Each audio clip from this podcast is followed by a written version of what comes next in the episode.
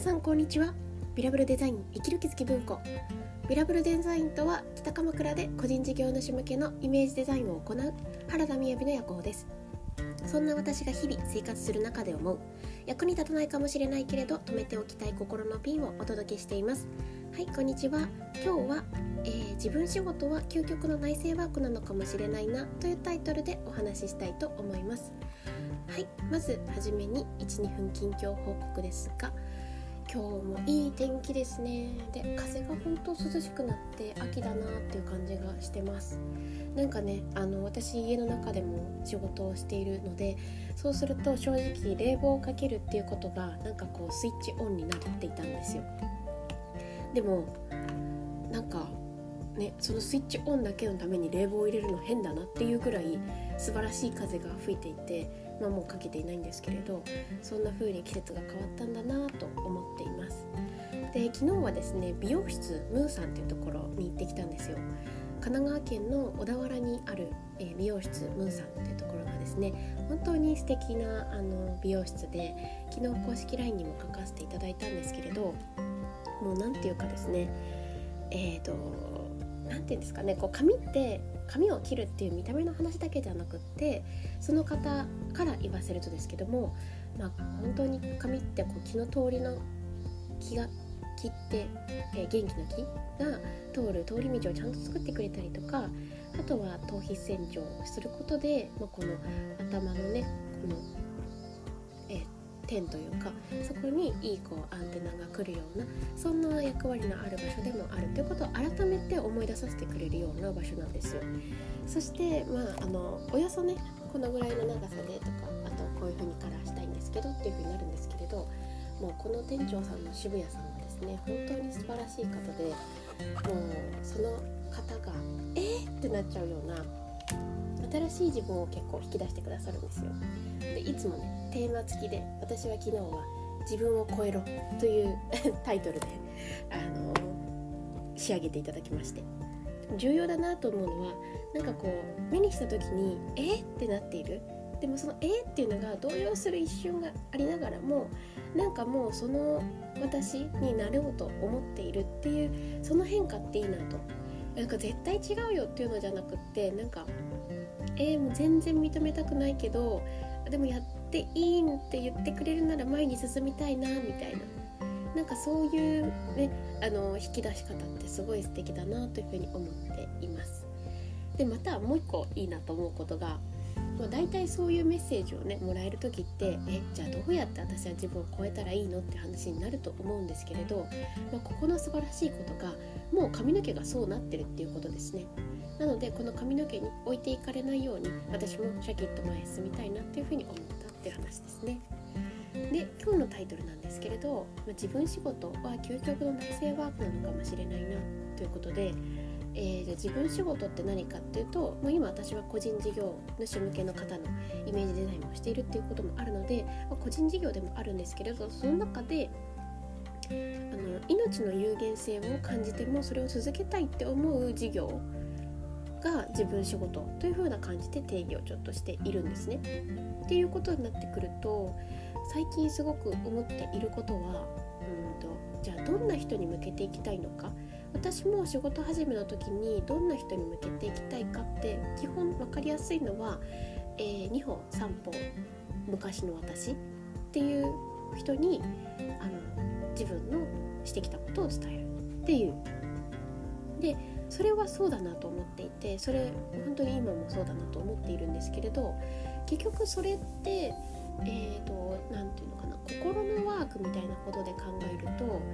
何というかどなたに向けていきたいかっていうのが過去の自分であっただから向き合った過去の自分であったわけなんですけれどなんとなく私はそのこのあのターゲットとする方に向けたいサービスって結局自分が一番受け続けたいものなのかなって思ったりするんですよね。なんで自分に届けたい仕事を今も今も自分に届けたい仕事を自分がしているっていう。で心を見ていく時に何というかある程度までしか見ていけないんじゃないかなっていうのが最近思っていることで。でそれは未完了だって言いたいわけではなくただ完了するものではないという意味で。で、うん、だから不十分だって言いたいことではなくて、えーと、まだ続きがあるっていう感じですね。で